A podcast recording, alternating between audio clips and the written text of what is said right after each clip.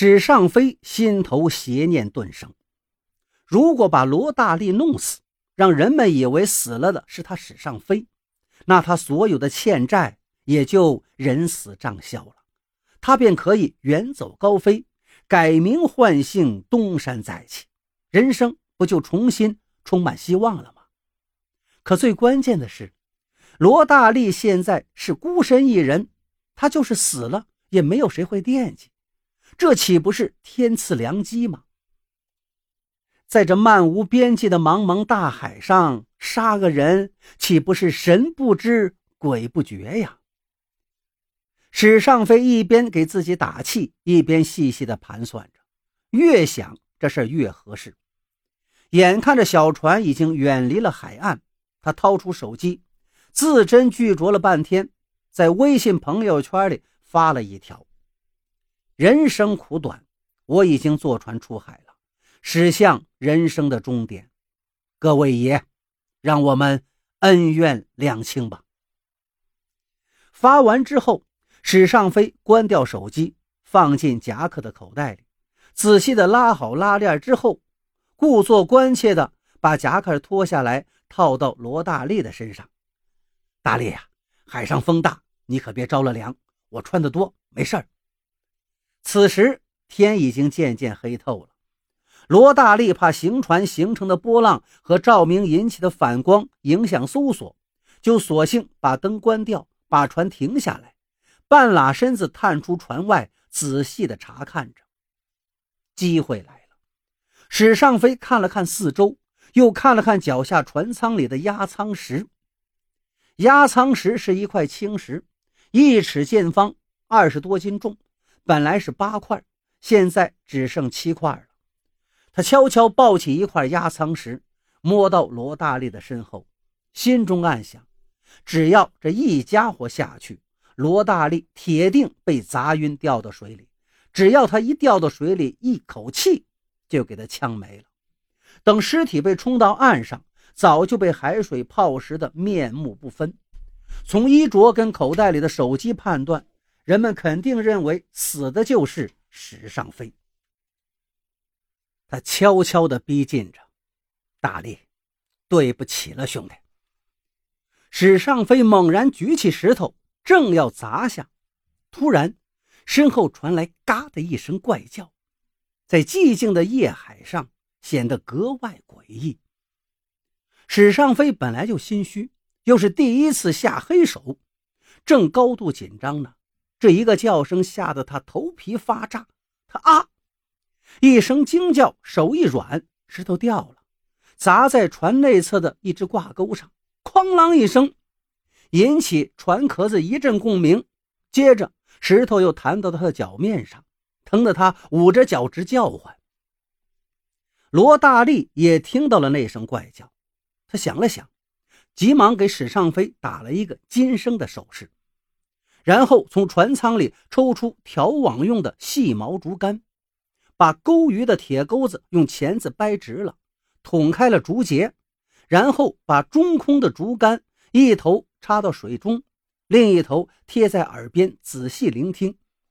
水下竟传来了似有若无的呜呜声，像是有人在敲着某种鼓点儿。罗大力轻轻移动脚步。趴到船尾循声搜索，机不可失，时不再来呀！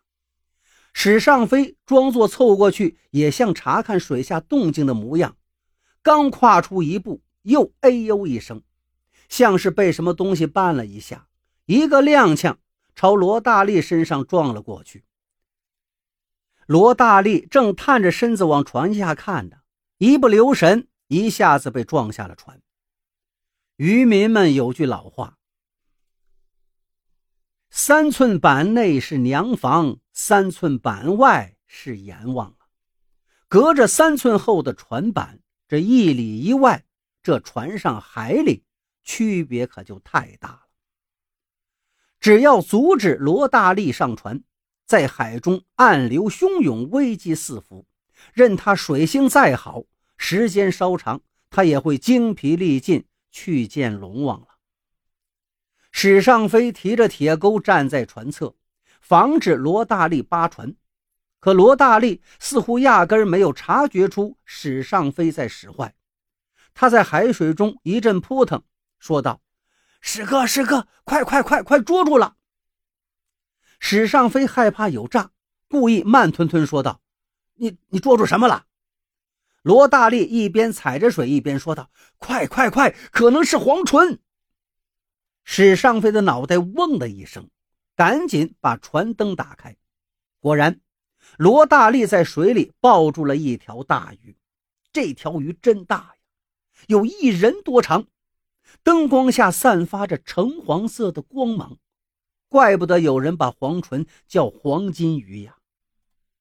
就像眼前这条大小，市价至少四百万。史尚飞的脑袋高速的盘算了一番，赶紧向罗大力伸出手，要没有罗大力。这条鱼他一个人根本弄不上来，不过就算是他俩联手，也很难把鱼弄到船上，因为怕刮破鱼体掉了价钱，他们不敢使蛮力。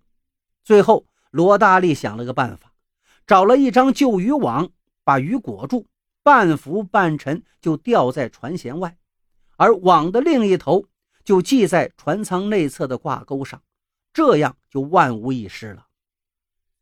做完这些，罗大力早已累得坐在船板上直喘。刚才那个怪叫就是他发出来的。我听我爸说过，黄春鱼是石首科黄鱼七兄弟当中的老大呀。他们七兄弟呀都会叫，其实是鱼鳔里头的空气震动产生的。我爸说，他们年轻的时候打鱼，鱼多的在海里乱叫，吵得船上人都得捂耳朵。他们呢？就把竹杠子绑在船帮上敲敲。黄鱼七兄弟脑子里都有两块保持身体平衡的耳石，竹杠的敲打声在水底下能引起耳石共振，就把黄鱼给震昏了。嘿，师哥，要不是你刚才用压舱石砸的船壳子一声巨响，把他给震昏了，捉住他可没那么容易。还是你眼尖呀，看清楚之后又推了我一把。我一掉到水里，正好把他抱住，得，全是歪打正着。史尚飞是哭笑不得，突然他又像发现了新大陆一样，哎，大力，你看这鱼嘴里头怎么还噎了个气球？罗大力瞟了一眼，笑了，什么呀？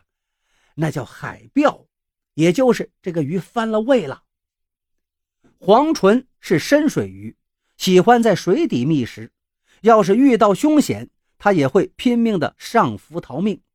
海底比海面水压大，鱼体内的压力骤减，鱼鳔瞬间就膨大了，就把胃顶到了嘴边，胃又压迫住了气管，让鱼鳔内的气体一时排不出去，他就只能半死不活的浮在水面上，一点点的喘气，直到把鱼鳔内的空气全都排出去，才能恢复活力，然后一转身。就又能在水里来去自如了。